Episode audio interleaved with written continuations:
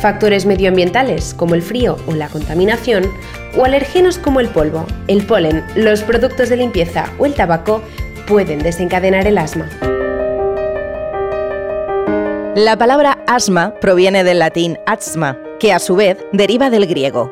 Su significado tiene que ver con aquello que provoca. Asma significa jadeo.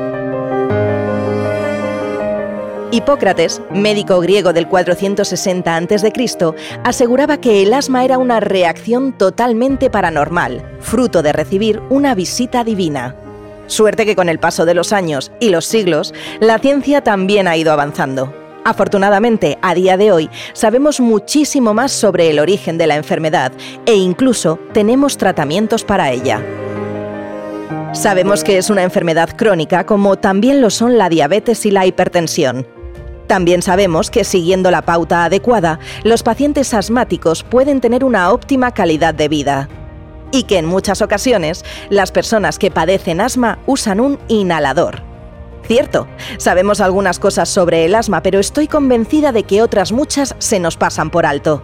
En el episodio de hoy, enfocado a la cronicidad de la enfermedad, intentaremos aprender a escuchar un poco mejor nuestra salud y la de las personas que nos rodean.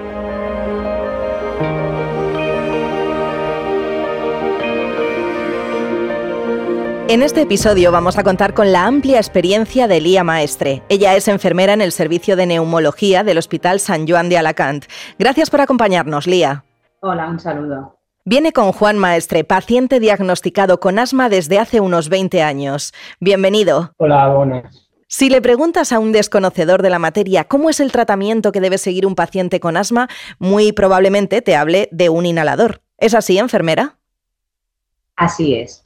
En el asma, el tratamiento de elección son los inhaladores y su objetivo es conseguir un buen control de la enfermedad y disminuir los síntomas para que el paciente, siguiendo un plan de cuidados acordado con los profesionales sanitarios, pueda alcanzar una óptima calidad de vida. Es importante no abandonar o interrumpir el tratamiento pautado, ya que hay personas que sufren asma estacional o alérgica en determinados periodos del año.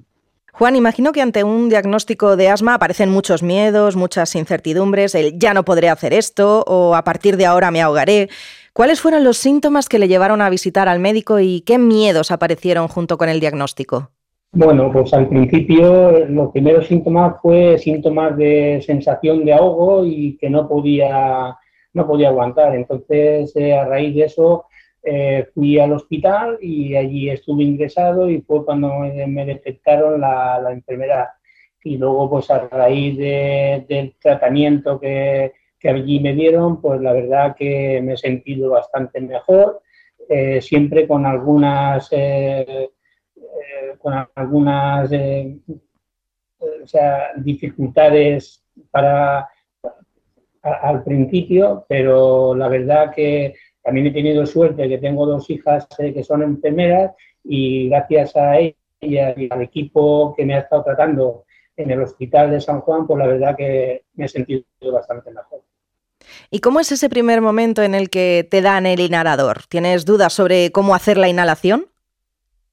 Sí, bueno, al principio eh, es una cosa nueva que no sabes cómo, pero ya eh, como le decía antes, que he tenido suerte de tener dos hijas enfermeras, pues entonces con las indicaciones que me han ido dando ellas y, entonces pues eh, he, procurado hacerlo lo mejor posible y la verdad que he notado mucha mejoría y mucho alivio. Más de la mitad de los pacientes asmáticos no son adherentes al tratamiento. Me explico. Hasta el 55% de las personas que padecen asma no cumplen con las indicaciones marcadas por los profesionales médicos. Enfermera, se trata de una patología crónica. ¿Qué consecuencias puede tener para el paciente no seguir las indicaciones médicas? Explicar al paciente que aunque sea una enfermedad crónica, se puede conseguir una buena calidad de vida, siempre que se cumpla el tratamiento médico basado en evidencias científicas y demás indicaciones del resto del equipo sanitario. Pues eh, las consecuencias pueden ser que tú te crees que estás bien, pero hay un momento que llega que igual quieres hacer la misma vida que hacías antes y que es imposible porque tienes, eh, o sea, lo tienes bastante, bastante peor. Entonces, eh, siguiendo, la, siguiendo las, las, indicaciones que te da el, tu, médico eh, hace buen uso de los inhaladores y del tratamiento que te ponen, pues con eso, si no interrumpes, sí que encuentras bastante mejoría. En este sentido, enfermera, ¿qué es lo que podría ocurrir si de un día para otro el paciente decide dejar el tratamiento sin que se lo indique su médico? El abandono o el no correcto cumplimiento puede llevar al paciente a un mayor deterioro o progresión de la enfermedad y peor control de los síntomas, con aumento de exacerbaciones, teniendo que acudir a atención primaria o incluso ingresos hospitalarios. Muchas gracias por habernos acompañado hoy, Lía Maestre, y habernos ayudado a resolver algunas dudas sobre el asma. Muchas gracias a vosotros. Y gracias, Juan Maestre, por habernos acercado la experiencia del asma en primera persona. Gracias a ustedes. Como ocurre con toda enfermedad, también florecen mitos alrededor del asma. Me gustaría aprovechar esta ocasión y comentar un par de ellos. El asma va y viene. Falso.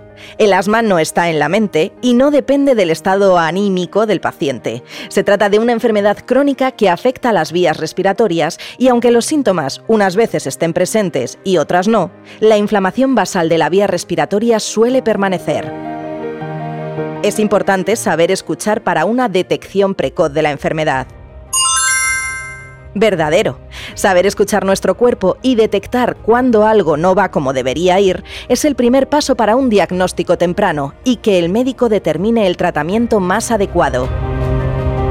Gracias por haber llegado hasta aquí y mostrar interés en seguir aprendiendo a escuchar tu salud.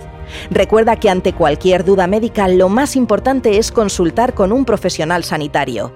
Si quieres más información sobre el asma u otras enfermedades respiratorias, consulta el portal de GSK Pacientes.